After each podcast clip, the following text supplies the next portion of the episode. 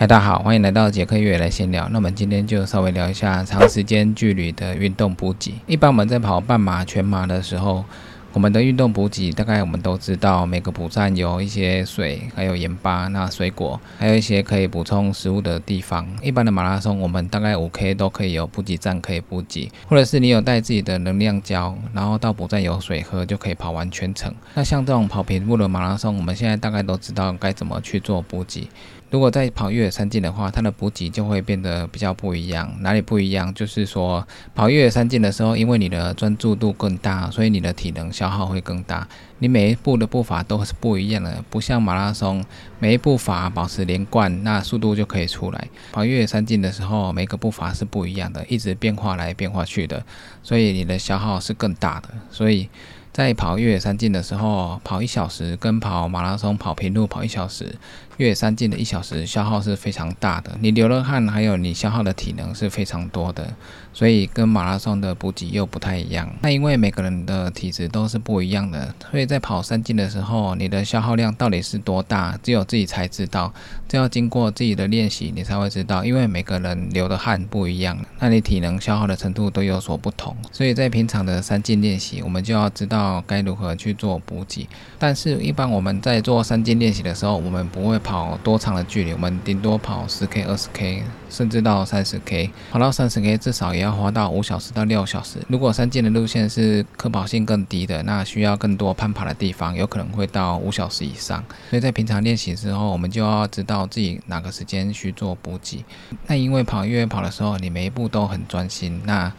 你有时候可能一小时、两小时之后，你才会发现说，原来自己已经很久没有喝水、没有吃东西了，这是蛮危险的。因为在两个小时之内，你跑了这么长的距离，你都没有去补水和补食物，这是很麻烦的。因为如果接下来你的食物补给能量供应链断掉之后，你的能量补不上来，后面你要再跑下去就会非常的困难。所以，我们。在跑越野山径的时候，最好就是每一个小时都要固定的时间去补水，还要补一些电解质。如果身上有带 BCA 的话，也要补充。每个小时我们做的。补水、补电解质、补 BCA，还有补能量，这些事情做得越密集的话，我们跑到后面的时候，这些能量才能转换出来让你使用。那最近因为我跟朋友有做一些长距离的练习，所以对这个长时间、长距离的补给，我觉得是真的很重要。我们之前去过雪山北峰，那一次。来回总共花了十六小时，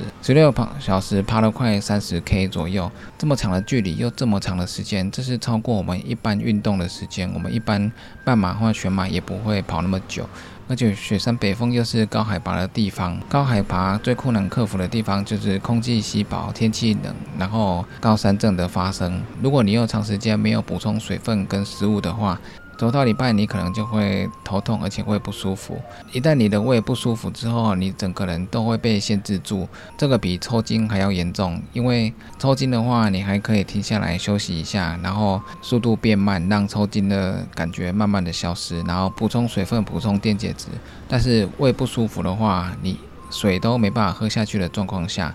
你是很难受的，而且如果你后面又要走很长的距离，你又吃不下能量，那能量没有补上来，距离越来越长，那能量一直没有，这样完全是燃烧自己的身体在前进，这个是最难受的。所以我们在这种长距离、长时间的运动的时候，我们随时随地要补充水分，还有让食物进到身体里面。所以在去雪山北峰的时候。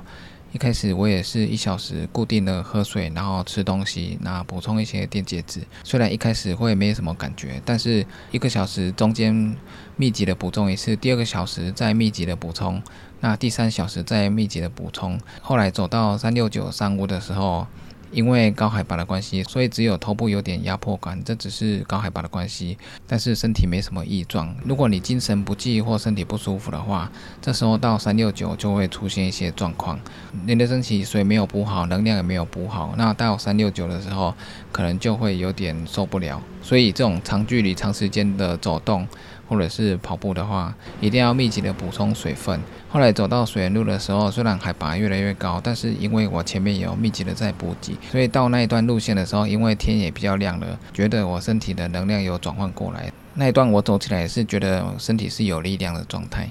如果你的补给没有做好的话，到那一段你可能就会整个很虚弱，有一些陡峰的地方就会走不上去。当然，我们如果爬这种雪北的话，最好是慢慢走了。但是如果今天的整个队伍的速度是蛮快的话，那你就要把你的自己的水分还有补给做好。当队伍用这种速度在走的时候，你的能量才能适时的转换过来。那长距离的越野跑，因为我们平常也不会跑那么长。如果你参加比赛的话，那你可能不太知道说自己在哪个距离的时候身体会有什么问题，而且这还关系到当今的天气气候。如果太热的话，身体的流汗量会加大；那如果太冷的话，身体跑不热也是一种问题。不管你做训练还是参加比赛，只要你今天的距离有超过你的平常练习的距离，你最好就是每小时固定的补水、补电解质，还有补一些能量进去身体里面。这件事情是一定要做的，因为一开始就说了，山上的路线损耗的能量是非常大的，而且也非常消耗你的精神力。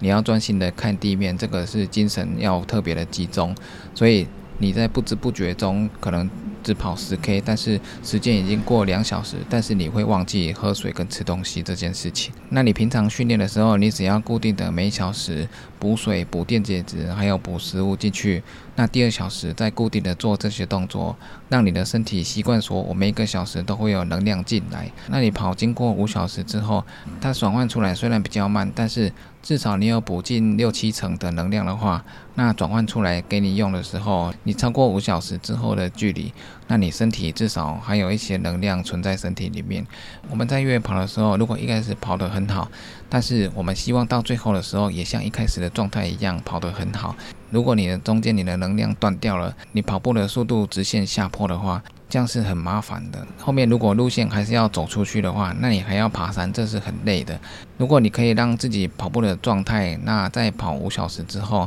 只是稍微疲惫，降低一点速度，但是还可以跑下去的状态，基本上可以说你已经成功了一半了。因为长时间长距离的越野跑。如果从一开始还有到最后都可以持续跑下去，整段历程你虽然有疲劳，但是你的身体的系统都还是完整的提供你能量，那让你持续的往前进，那已经是非常棒了。我自己参加越野比赛也有一些能量断掉的时候，TDG 巨人之旅三百多 K 的比赛当中，我的能量供应是没有问题的，而且整个胃部没有不舒服，在补站都是吃得下去了。这种超长距离的比赛，一旦你吃不下去，那接下来还有这么长的距离，你是要怎么比下去？所以巨人之旅最差的状态就是疲劳而已，疲劳是正常的。如果身体有扭伤，或者是肚子不舒服，或者身体有哪些状况的话，那弃赛的几率就会很大。在环白朗峰的时候，因为补给做得不好，所以后面走到补站的时候，有一些食物几乎是吃不下去，连喝水都会想吐。那这个已经是身体的系统出问题了，那能量供给不上来。胃部出问题的话，连水都喝不下去，这样是很难过的。所以后来我就是慢慢吃一些面包，少量多餐一点，那慢慢的吃，让这些能量可以慢慢补进身体。虽然后面边走还会边吐，但是至少有一些能量已经进来，所以还可以持续的走下去。等你走一段时间的时候，你会发现胃没有那么不舒服，然后。能量有慢慢的进到身体里面，那后面比较有精神的话，走起来会比较好一点。所以如果胃真的是不舒服的话，你连喝水都会想吐，吃东西更不用说了，能量补不进去，水分也补不进去，后面还有八十几 K 要跑，这个是非常难过的，这也是一个蛮大的问题。那在环富士山的时候，我也是跑到大概八十 K 的时候，胃部也是出了一些问题。后来我吃了苹果之后，我觉得胃酸的感觉比较好一点，没有那么严重。那后来慢慢的精神比较恢复，而且那一次去环富士山的时候，天气刚好是非常热的状态，所以有可能跑到一半有中暑也不一定。水和电解质都已经大量的流失，但是我没有及时的补上，后面也是慢慢的把一些能量补回来，那慢慢的往山上前进。如果身体已经呈现不舒服的状态，你还要持续跑下去，我觉得这是蛮难过的，这不是很好的一个现象。我们希望我们在越跑的时候，在整段距离我们都可以掌握自己的速度，然后我们在补站的时候都可以吃得下，或者是我们背包的东西随时都可以吃得下、补得进去。后面就算还要上山下山，那你至少都有能力跑起来，那整个能量的供应系统都很完整的话，那这样子来跑越野赛才会比较好。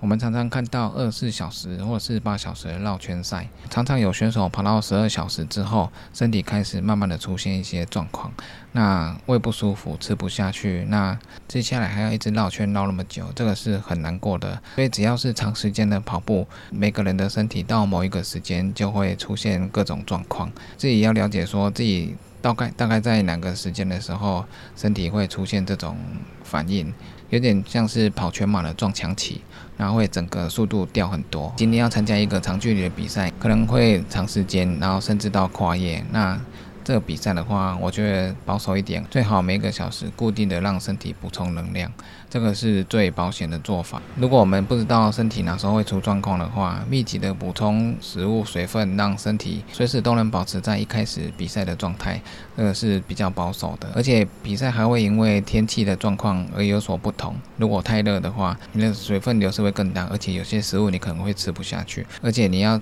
防止自己中暑。那你如果跑到一段比较长的距离的，时候有补站的时候，你可能要休息久一点，让身体可以休息，然后多吃一些东西。因为如果你跑一百 K，跑五十 K，你已经消耗五十 K 的能量了。如果你就是只在补站吃一点点就马上走的话，可能补的还不太够。在五十 K 的时候，身体休息一下，然后补充多一点能量。再开始继续前进，虽然一开始吃太饱，我也饱不太动，但是至少你可以维持食欲很好的补充这些热量进来，这些热量就可以帮你提供后面五十 K 的一些能量。所以在一些大补站的时候，也要适时的多休息一点。长距离、长时间的补给，这个是每个人要去适应，然后要去知道说自己的身体大概是什么状况，汗流的多不多，身体的能量到底够不够，这个都要自己去训练的时候才能慢慢的发现。如果参加长距离的比赛，我们就是维持一个小时，要固定的补水、补食物、补能量。如果这样做还是会有问题的话，那我们要从中再去慢慢的修正，可能在哪个距离的时候要多补一点，这个也是要从赛事经验慢慢的累积起来。所以这种长时间长距离的运动。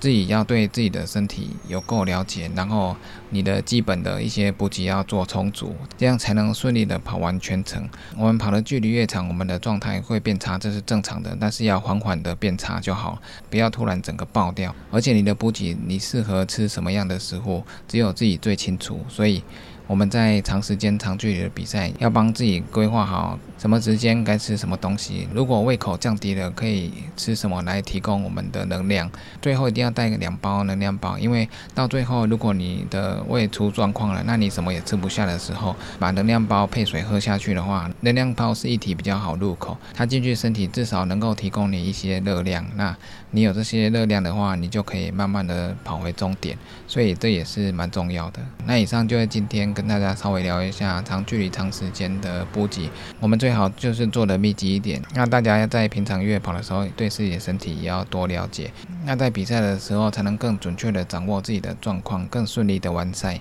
那以上就是今天的杰克越来闲聊，记得订阅 YouTube、按赞 FB 粉丝页，还有追踪 IG，就这样喽，拜拜。